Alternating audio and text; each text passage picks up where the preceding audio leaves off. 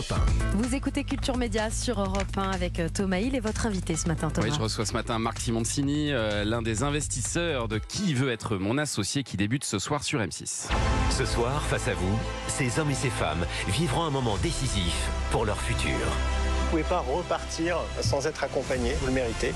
On va travailler ensemble et tu vas devenir très riche. Je pense qu'on va être dans une bataille de nouveau. Donc je rajoute 50 piles à l'offre que vous aurez choisie. Et moi, je veux y être ton associé, mais 50-50. Moi, je suis prêt à te proposer beaucoup plus d'argent que 250. hein. Écoutez-le parler, c'est le bordel, on n'est pas à fort d'empoigne ici. Tu es face à la décision la plus importante de ta vie. Alors là, bien sûr, il y a les tambours et les trompettes parce que c'est le début de l'émission qu'il faut donner envie aux, gens de rester. Euh, mais c'est vrai que les entrepreneurs que vous avez face à vous et qui viennent vous demander d'investir dans leur boîte, euh, Marc Simoncini, ils jouent une partie de leur avenir. hein. Elle, est, elle est quand même là, la force de, de ce programme. Ouais, mais bien sûr, c'est pour eux, c'est un énorme moment. Mais à la limite, pile ils gagnent, face on perd. Parce que même si on n'investit pas, ils ont quand même bénéficié de 15-20 minutes de télé. Donc, ça. euh, Oui, on n'a la pas la pub. science exacte. Nous, on peut très bien dire le projet ne marche pas. Et c'est ça qui est formidable dans ce métier, c'est qu'il ne faut pas écouter les gens, parce que ça peut marcher. Donc, voilà, Et d'ailleurs, ils en sent- sortent toujours gagnants. On sent parfois aussi qu'ils viennent peut-être même uniquement pour la publicité quand ils demandent euh, des, des tarifs exorbitants pour avoir 5% de la boîte. On sent ça que l'idée, c'est aussi de faire parler, par exemple, de leurs éponges. Euh, Je Ouais. prends l'exemple d'un. Ouais, ça peut arriver, ça peut Ça arriver. Dans les éponges, ça peut arriver. Dans le éponges, secteur particulier de l'éponge. mais qu'on va voir ce soir. Non, mais ça fait partie des projets où non, on se dit sûr, bon, bien il, sûr, bien il est venu là pour faire sa pub. Euh, c'est la quatrième saison. euh, vous, vous êtes là depuis le début, hein, Ouais. euh, Marc Simoncini. Et cette année, il y a de nouveaux investisseurs qui vous rejoignent, comme Kelly Massol, qui a fait fortune grâce à des produits pour cheveux bouclés.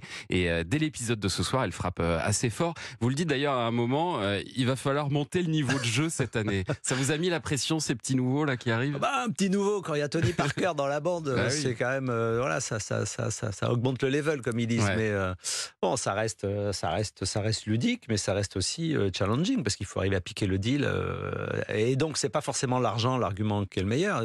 Tony Parker qui fait la même offre que moi, et qui va vous dire, je mets mon image sur le produit. Mm. Évidemment, c'est ça vaut déjà beaucoup plus cher que ma, que ma gueule sur un- une éponge.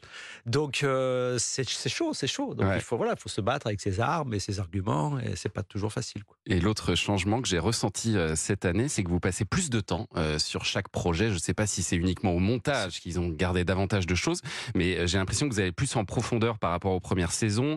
Euh, faut d'ailleurs parfois s'accrocher un peu parce que ça parle de coûts d'acquisition, de scalabilité euh, euh, de Bien hook sûr. et de smart money. Euh, mais bon, c'est aussi l'un des buts de cette émission, hein, de, de faire un peu de pédagogie, de nous montrer euh, les dessous de- du monde des affaires. Bah, C'est-à-dire que on, on devient de plus en plus proche de la réalité du métier d'investisseur. Au départ, c'était quand même de la télé. Ouais. Euh, saison 2, ça, euh, le, le- le niveau a monté. Saison 3, et là, on est, on, on est assez technique. On est encore assez loin de ce que fait un Ouais. investisseur professionnel. Mais quand même, on- et puis comme les gens s'éduquent, apprennent, etc., je trouve que c'est pas idiot que. Et parfois, il y a des petits sous-titres hein, pour nous expliquer Alors les ça, termes. je- je Ouais, ouais, hein, voilà, c'est vrai que ça fait. devient assez, assez technique euh, et, et c'est pas mal parce que ça montre comment tout ça fonctionne. Mais est-ce que vous, avant de proposer euh, de l'argent, vous avez des compléments d'informations sur les projets en Rien. off ou non, vraiment ça faut le dire. Il y a deux choses qu'il faut dire. La première, c'est qu'on découvre le dossier absolument. Donc à l'instant, on ouvre la porte, on voit des objets, on ne sait pas ce que c'est, donc on n'a aucune info.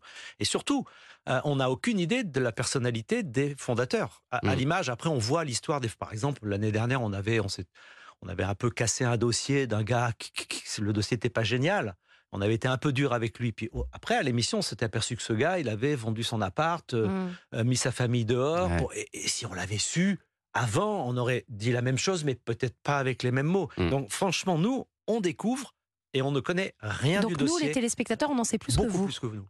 Beaucoup et, plus et- les chiffres qu'ils nous, nous donnent, ils sont contrôlés en amont pour éviter de tomber aussi dans des projets bidons, Alors, ils sont très checkés, donc le- la prod fait quand même un travail Ouais. de, de- de- de tri au départ, mais après, une fois qu'on a, c'est une promesse de- d'investissement qu'on fait, nous, on va, on va voir la réalité des dossiers, et parfois, ça se passe pas comme Ah, on avait prévu. Donc vous pouvez soit de éventuellement notre vous retirer après? Ah, on peut, oui. Soit, Ouais. soit de notre fait, soit du fait de l'investisseur qui, entre-temps, a vu son produit décoller parce qu'il est passé à la télé. Du coup, il nous dit bah, j'ai plus besoin d'argent parce que maintenant je vends des éponges, donc j'ai plus besoin de vous. Ouais, Et ça. donc, il peut casser le deal de son côté. Donc, c'est pas binding, comme on dit. C'est c'est pas, pas ferme comme offre. Mais on essaye d'aller le plus loin possible à chaque fois. Est-ce que vous avez déjà fait des bonnes affaires depuis 4 ans avec- grâce à cette Alors, émission?